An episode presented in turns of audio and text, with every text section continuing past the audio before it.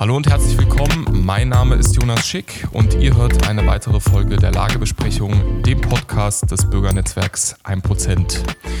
Heute haben wir einen ganz besonderen Gast bei uns auf der Lagebesprechung und zwar die junge AfD-Politikerin aus Niedersachsen, Marie-Therese Kaiser, die auch das neue Gesicht beziehungsweise das Gesicht der neuen äh, 1%-Sendung Wir klären das ist. Und ich spreche mit dir heute einmal darüber, wie es ist als junge Politikerin in der AfD und wie sie überhaupt dazu kam, mit einem Prozent im filmischen Bereich zusammenzuarbeiten. Und dann werden wir uns leider auch noch den negativen Aspekten der Politik widmen und zwar wie es denn so ist, äh, von der Antifa äh, ins Fadenkreuz genommen zu werden. Hallo Marie, grüß dich. Hallo Jonas. Schön, dass, schön, dass du dir Zeit genommen hast. Ähm, um gleich mal, um erstmal auf die positiven Sachen einzugehen. Ähm, wie ist es, ja, als junge AfD-Politikerin in Niedersachsen, im Niedersächsischen Landesverband? Oder um anders, um die Frage mal anders zu stellen, wie bist du überhaupt zur AfD gekommen? Ja, also mein Weg zur AfD war eigentlich ähm, über ein paar Umwege. Also ich war ja vorher Mitglied bei der Jungen Union habe mich da aber noch nicht so wirklich mit Politik befasst und auseinandergesetzt, ähm, schon gar nicht irgendwie mit politischer Theorie oder ähm, großartig jetzt ähm, den politischen Inhalten, sondern das war eigentlich recht oberflächlich noch und ähm, natürlich auch durchs familiäre Umfeld geprägt, weil meine Mama elfeinhalb Jahre lang in der CDU aktiv war. Inzwischen ist sie auch AfD-Mitglied. Aber ähm, das war für mich erstmal so der Beginn meiner politischen Aktivität. Und ähm, dann war es so, dass ich tatsächlich 2015, das ist ja so dieses ähm, Standarderlebnis der Grenzöffnung, da bin ich dann endgültig ausgetreten. Ich war aber tatsächlich auch schon vorher unzufrieden mit der CDU. Und ähm, ja, 2017 bin ich dann zur AfD gekommen. Ich habe mir gedacht, hm, das, was in den Medien immer so gesagt wird, von wegen Nazis und ähm, Rechtsradikale, das kann ja irgendwie nicht so stimmen. Und ähm, dann bin ich quasi erstmal ganz offen zu einer Veranstaltung gegangen, habe mir das angeschaut, was für Leute dort sind. Ähm, ich weiß noch, als Redner waren damals Herr Dr. Baumann und Dr. Gauland da in Hamburg. Und ähm, es waren auch Antifa-Demonstrationen vorm Rathaus. Und das habe ich mir dann angeschaut und da habe ich gesagt, okay, das scheint irgendwie doch das Richtige zu sein. Ähm, ich hatte mich zuvor auch, bevor ich diese Veranstaltung besucht habe, intensiv mit den Inhalten der AfD befasst, ähm, grundsätzlich erstmal geguckt, ja, was machen denn die Grünen, was macht die AfD, was machen die Linken und ähm, so habe ich mich natürlich auch selber erstmal gefunden und ähm, weitergebildet. Denn ich glaube, das ist auch ganz wichtig, dass man selber erstmal feststellt, wo man politisch steht. Um da anzusetzen, welche Aspekte haben dich dann von der CDU entfremdet oder woran hast du Anstoß genommen, dass du gesagt hast, okay, das ist jetzt nicht mehr die Partei. Also der Prozess hat ja schon früher als 2015 äh, eingesetzt bei dir, wie du jetzt gesagt hattest.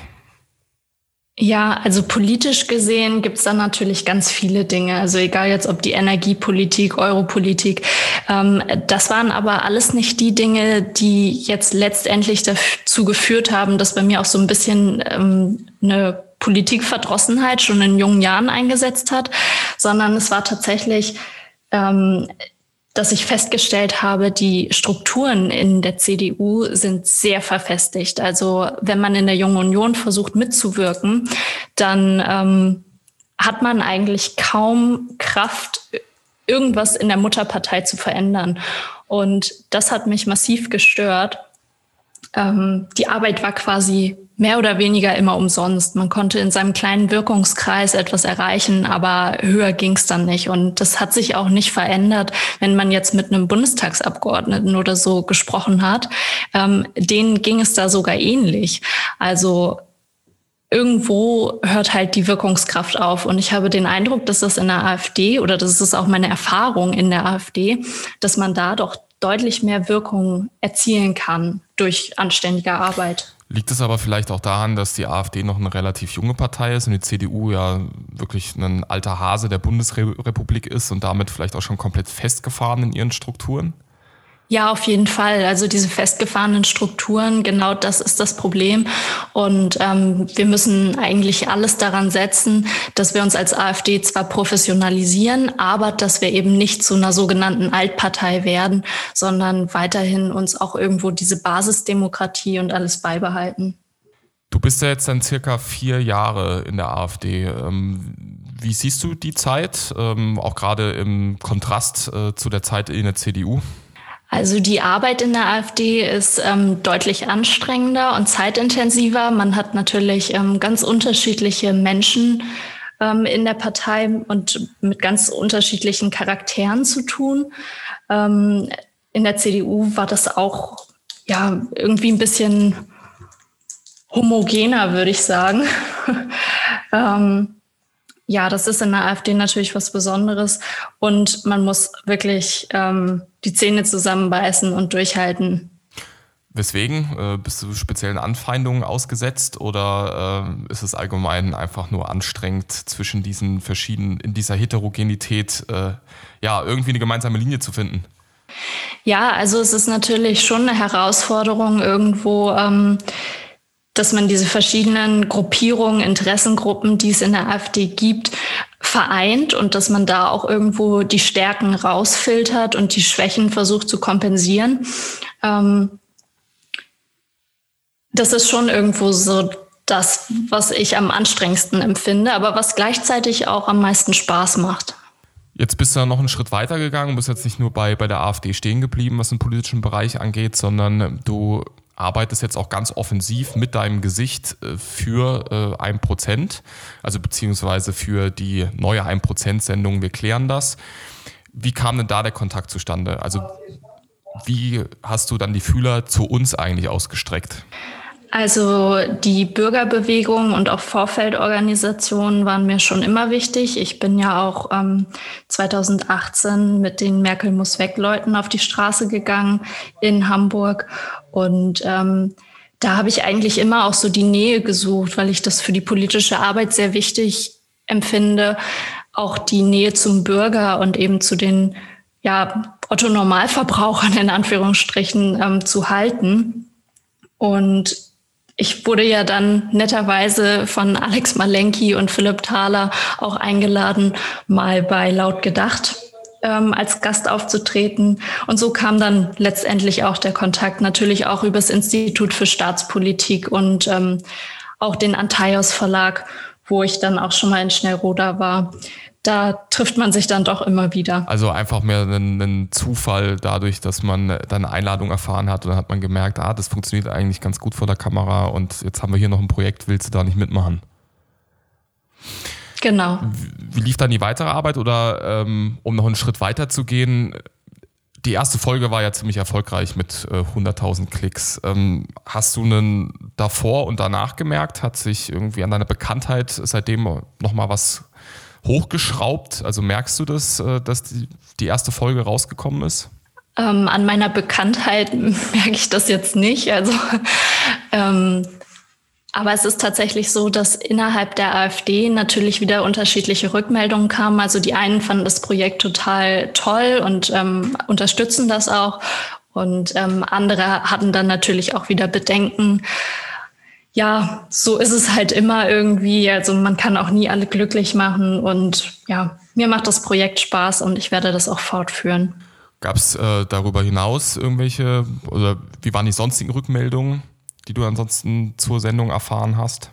Größtenteils waren die Rückmeldungen sehr positiv. Ähm, was die Länge des Formats angeht, darüber könnte man noch mal sprechen. Also einige haben gesagt, zehn Minuten sind ihnen schon zu lang für eine Folge. Andere wiederum haben aber auch gesagt, dass ihnen das fast schon ein bisschen zu kurz ist für so umfangreiche Themen. Also da ähm, das gesunde Maß zu finden, ist auch eine Herausforderung, der wir uns aber stellen wollen.